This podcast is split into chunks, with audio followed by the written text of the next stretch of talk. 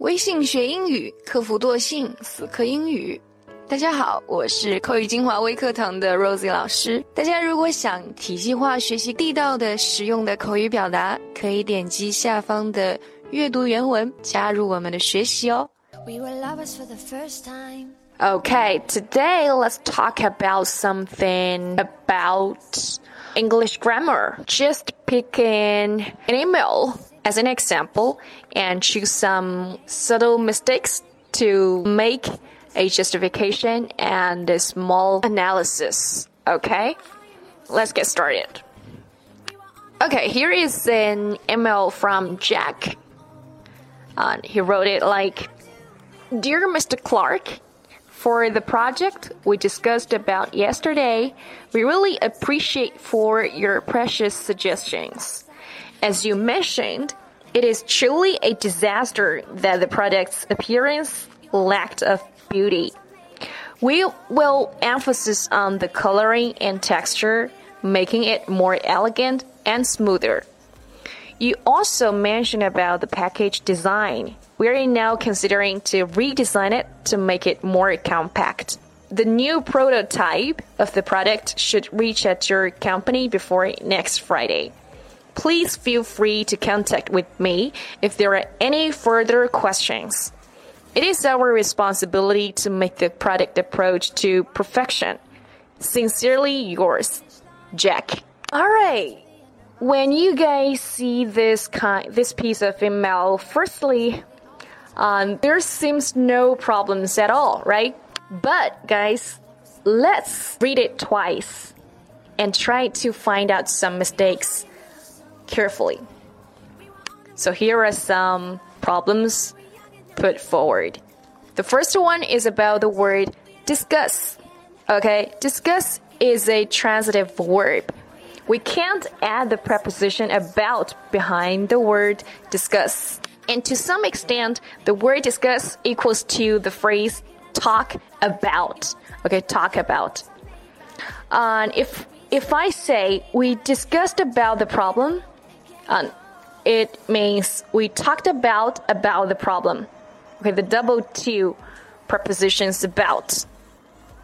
So the right usage of this word is going like experts gathered at 2015 World World Climate Summit to discuss the global warming issue.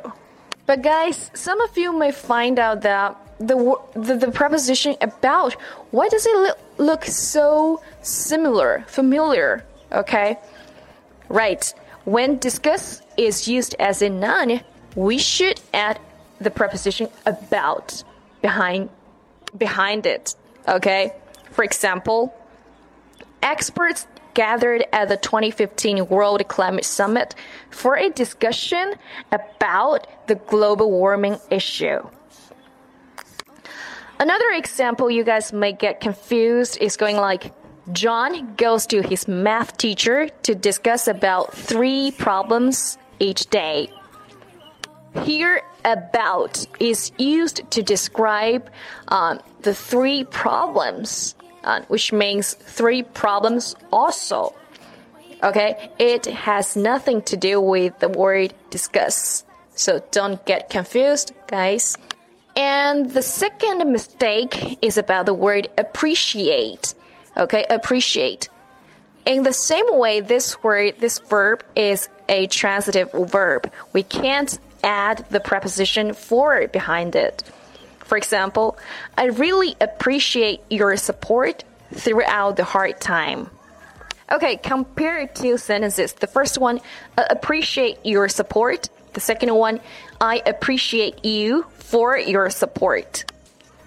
Okay, here the first sentence uh, put the emphasis on the thing uh, the people do, and the second one is mainly to emphasize the person.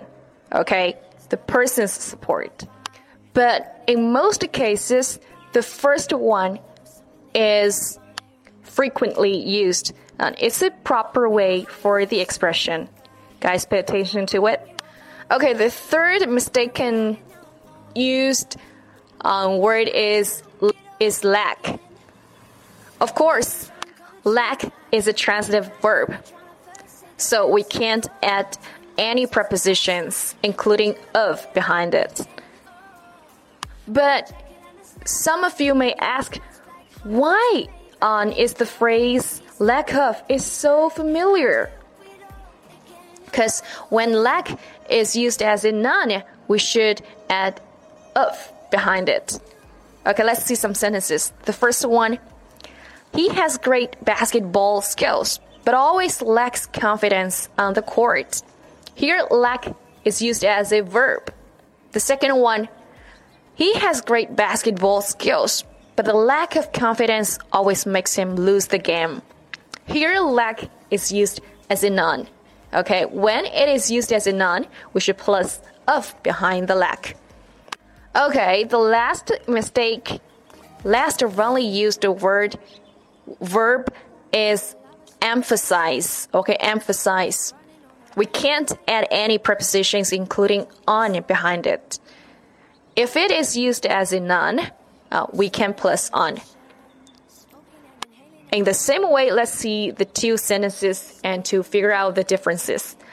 The first one, I want to emphasize my sense of aesthetics by making my resume pretty. Okay, pretty. Number two, I want to put emphasis on my sense of aesthetics by making my resume pretty. So the four words put forward, uh, mentioned above, uh, when they are used as nouns, we should put the following prepositions behind them. But, but when they are used as verbs, we should pay attention to that they are transitive verbs. Okay, so much for today's sharing. Please get mastered of them. Hope it will be helpful and useful. I'm Rosie. Hope to see you guys next time. Bye. To our empire. Our love was something they could admire.